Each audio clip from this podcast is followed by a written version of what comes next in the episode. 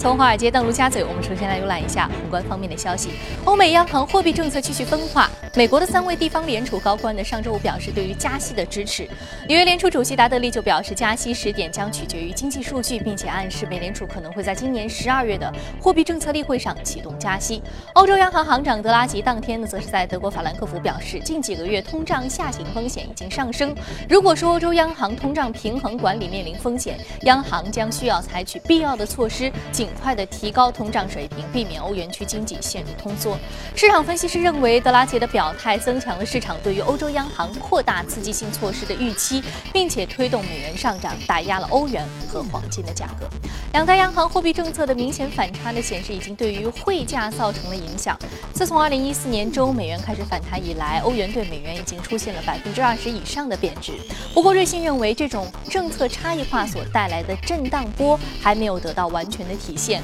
未来美债和德债收益率将会出现更加显著的分化。瑞士信贷全球首席研究主管也建议全面做多美元对欧元及瑞郎。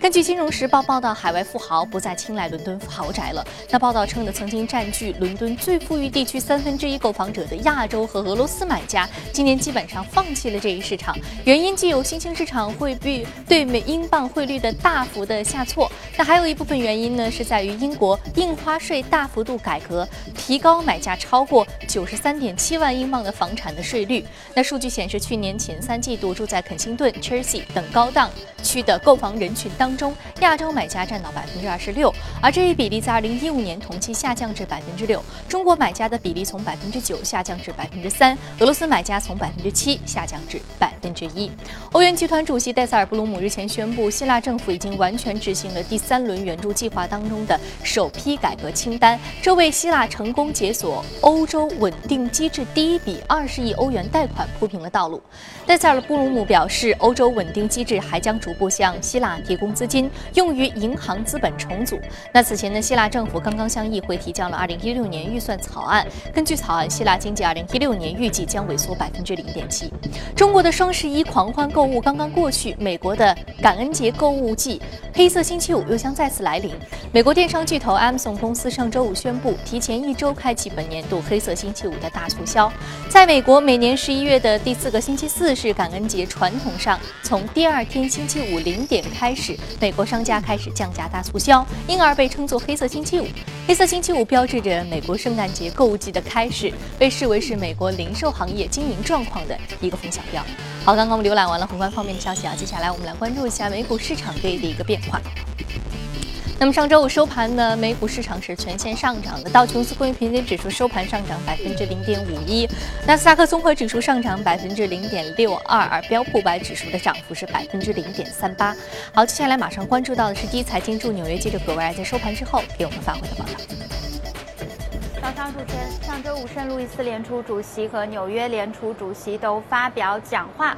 基本上的，美联储官员继续老调重弹，就是表示，如果经济形势继续转好的话，美联储将会开始选择加息。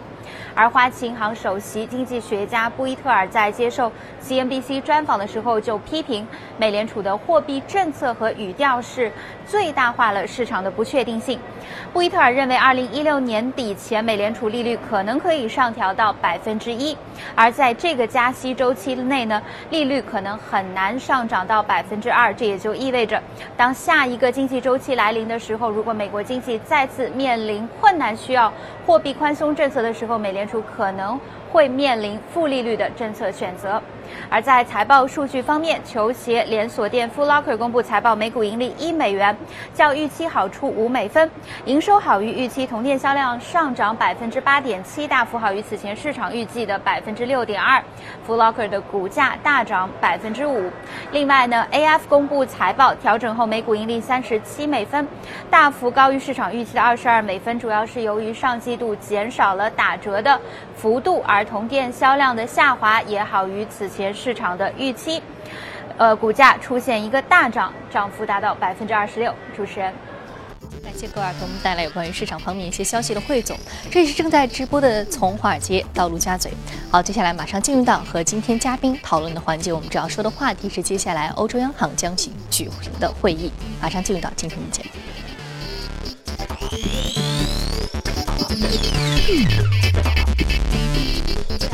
局盛宝金融的分析师罗康杰先生，罗先生早晨好。早晨好。嗯，我们知道，其实近期呢，对于美国市场，尤其是美国这个货币政策呢，是比较相对而言是比较确定的。这样的一个口吻是比较多的，确定它接下来可能会在年内举行一个这样一个加息的决定。那么对于欧洲市场呢，可能相对而言是比较分化的。美国市场收紧，欧洲市场现在接下来可能接下来大举宽松、扩大宽松政策的这样一个预期是比较高的，尤其是接下来的这样的一个议息会议，还有欧佩克会议的一个呃举行。那么对于接下来这个市场，嘉宾能给我们分析一下吗？嗯，好的，应该讲呢，现在其实市场上很多投资者对于这个呃德拉吉的。呃，一个好感比较高的，因为他的表态呢一直比较明确，对，而呃，相对于美联储的模棱两可，对，所以呢，尤其是在这个像欧元对美元，很多投资者他认为这个现在对于汇价影响最大的因素呢，更多的来自于德拉吉这一方面，德拉吉的影响力可能比耶伦讲话带来的影响力更大，因为他表示的更加明确一点。那么上周五的话，像德拉吉他又再次发表一个鸽派的言论，那么市场上对于这个。呃，欧洲央行在下周，也就是十二月三号这个会议上，呃，采取进一步的宽松措施的预期呢，就是有明显的一个升温。那么这一次呢，而且呃有预计呢，呃，欧洲央行除了可能延长或者扩大这个量化宽松以外呢，呃，也可能进一步的下调它的一个存款利率，因为之前有个技术性的问题，欧洲央行它在购买这个。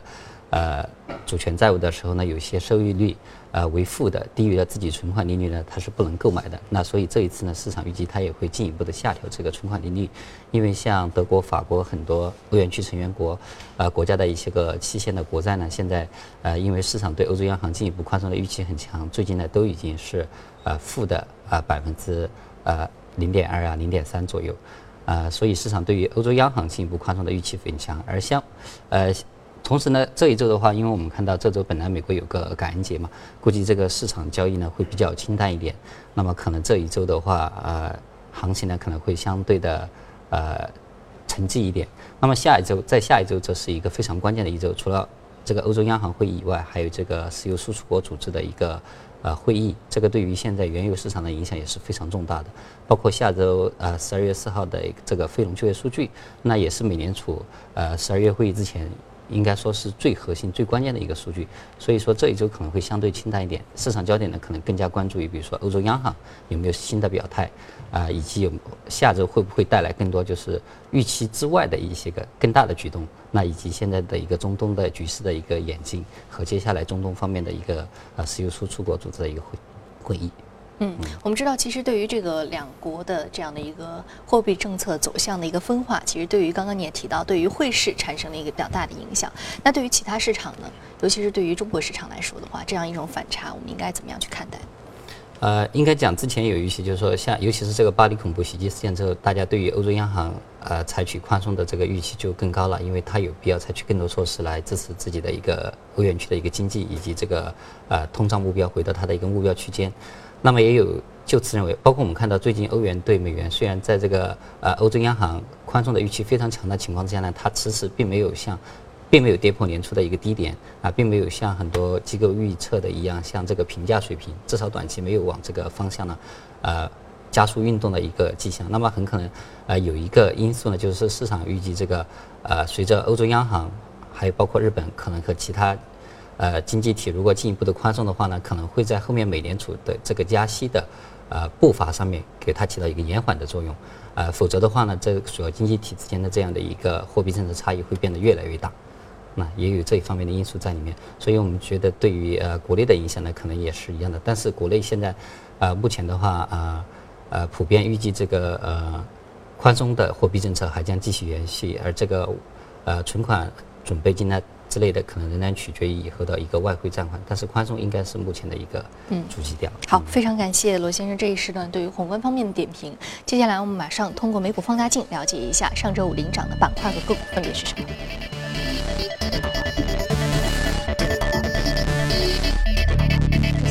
是来自于服务业。科学技术、工业品、健康护理还有公用事业是领涨的板块。另外再来看到的是个股方面，个股方面来自于生物技术、零售商店、运动品牌，还有油气以及运动用品商店的个股是领涨的。那今天我们来要说到的是这只来自于运动用品商店的个股，上涨幅度是百分之十六点二三，目前的价格是三点三十三点三美元每股。那最新的季报超出市场预期，刺激了股价的上涨啊。那对于运动用品商店这只个股，您怎么来看？呃，是的，它这一次异动呢，完全就是因为它的这个财报比市场啊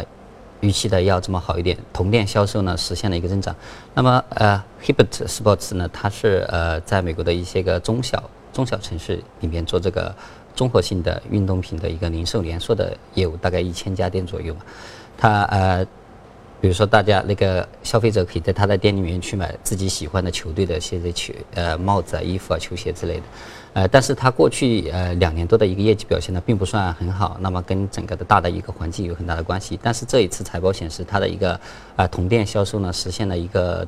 增长。而且利润呢比市场预期的好一些，提振它的一个股价的上涨，就是一个直接的一个刺激作用。嗯嗯，好。那对于这只个股，其实我们能看到的东西非常的有限啊，就是来自于这个股价的刺激。那对于用运动用品板块，其实我们说的特别的多。之前我们在节目当中也讨论，就是对于整个体育用品行业、体育用品产品、体育用品本身的赛事，还有体育用品场馆的一个运营三部分的内容。那对于这只个股的话，它在美国市场的话，可能它主要还是经营的是一个体育用品，尤其是服饰的这样的一个啊，相对是比较有限的这么一个板块啊。好，非常感谢罗先生这一时段的一个点评。这里是正在直播的从华尔街到陆家嘴，接下来我们来一组最新的全球公司资讯。首先来关注特斯拉，特斯拉公司呢上周五宣布将自愿召回已出厂的全部九万辆 S 型电动汽车，以检查前排座椅的安全带可能存在的一个问题。不久前刚刚发布的 Model X SUV 则是没有受到影响。特斯拉此次呢？是表示啊，之前发生过两次召回，一次呢是去年，当时召回了二点九万辆 S 型汽车，以修复可能导致起火的一个充电缺陷。二零一三年，该公司还曾经召回了一千二百二十八辆 S 型汽车，以检查后排座椅固定支架的一个缺陷。那受到这个消息的影响，特斯拉公司股价当天下跌了百分之二点二五。大陆汽车公司上周五宣布，计划呢将其二零一六年度的资本支出削减十亿欧元，从原计划的一百二十八亿。欧元降至一百二十亿欧元以内，以应对排放作弊丑闻的相关开支。这是该公司自二零零九年金融危机以来首次削减资本支出。大众强调，投资预算的减少不去不代表说是公司的一个其他方面的以包括未来为代价的这样的一种。情况，那公司呢将重点投资于明日科技，比如说呢将在驱动技术方面投资一亿欧元，并且推进数字化模型的建设。那根据知情人士的表态呢，Google 计划明年推出中国版的 Google Play 应用商店，这是 Google 自2010年退出中国大陆市场首次。进军这一市场，那这一版本的 Google Play 呢，将为中国特别设计，与海外版本没有衔接。法兴银行上周五宣布，计划在二零二零年底前，在其法国零售银行部门裁员两千人，相当于员工总数的百分之七，以应对银行业务的数字化趋势。那随着顾客日趋转向在线服务，欧洲银行业正在削减分行的数量。作为法国第二大银行，法兴银行此前已经表示，计划到二零二零年将其在法国的零售网点数量裁减百分之二十至。一千八百亿，呃，一千八百个，并且投资十五亿欧元进行数字化。好，刚刚我们简单的纵览一下全球公司动态之后，我们再回到资本市场和嘉宾一起来聊一聊有关于军工板块的一些投资机会。好，马上进入到今天的美股放大镜。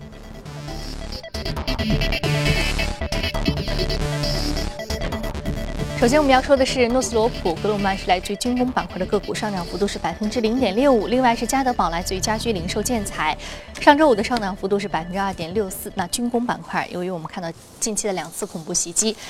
包括巴黎的袭击和马里的袭击，使得全球市场对于恐怖袭击的这样的一个安全警戒级别是提高了。那对于如何来应对这样一个恐怖袭击，尤其是军工类的个股受到这个消息的提振的明显程度，我们都是看到的。那对于这只个股，那罗先生您怎么看？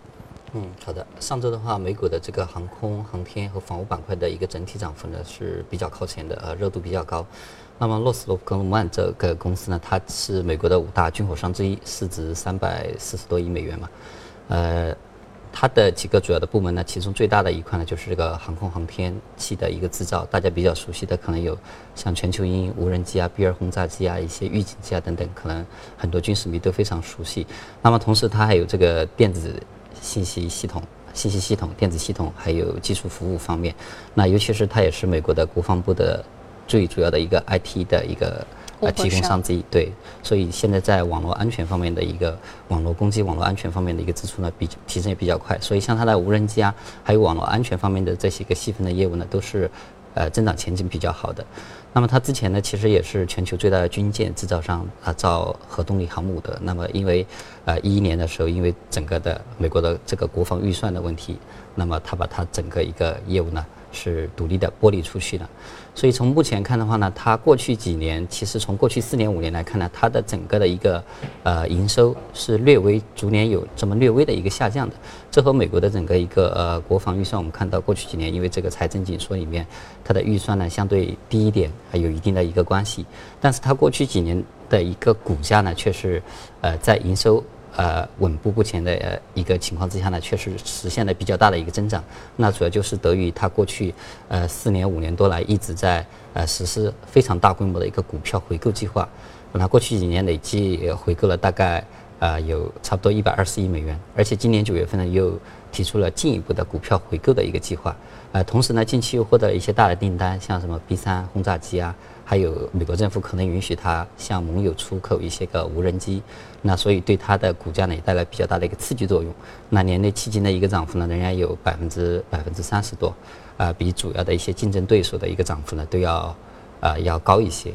嗯，而且我们从这个呃近期就从整个的美国的这个一个军工的一个整个板块来看，呃，包括它的一些 ETF 类最近的一个走势呢都比较好，呃。可能从长期看的话，这个板块我们看到它的营收和利润啊，和政府的这个呃军费的一个预算有很高的一个相关度，也和这个地缘政治事件呃联系比较高。那么像近期的这个呃巴黎恐怖袭击事件之后，呃比如说最近我们看到英国它也在提，它今年的一个呃军费预算要占到 GDP 的百分之二，要在某些方面的一个支出还要加倍。所以在这个大的情况之下，对这些军呃，军火商来说也是一个比较好的消息，而且最近两周呢，像这个波音啊，还有洛克希德马丁啊，很多这个啊军火商公布的财报显示呢，呃，他们近期的一个财报都比市场预期的来的要好一点，而且是普遍的上调了今年的一个呃盈利的一个展望和预期，包括这个罗斯洛普格鲁曼呃在里面呢，它也是上调了一个呃营收的一个增长预期，所以对整体的一个板块呢，也带来一个提振的作用。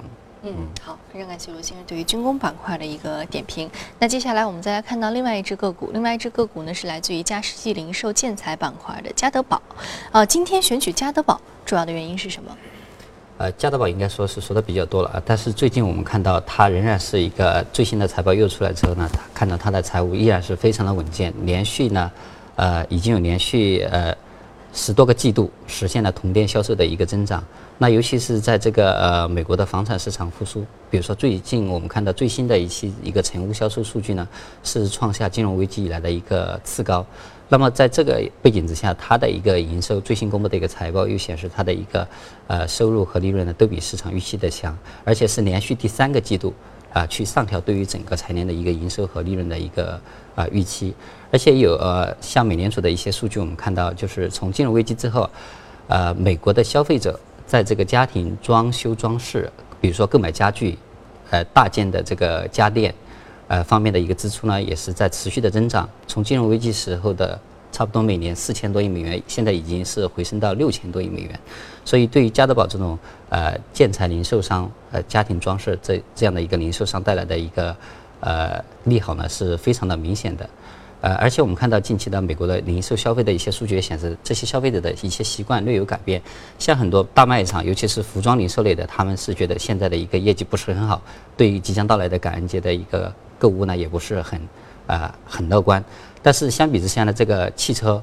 还有大型家电、还有这个家庭装修方面的一个大笔的支出呢，确实有上升的一个势头。这也是一些结构性的变化呢，对于这个呃家德宝这样的公司呢，也是一个利好。当然，国内的话，最近也是房地产谈的比较多，就是一个去库存，啊，以及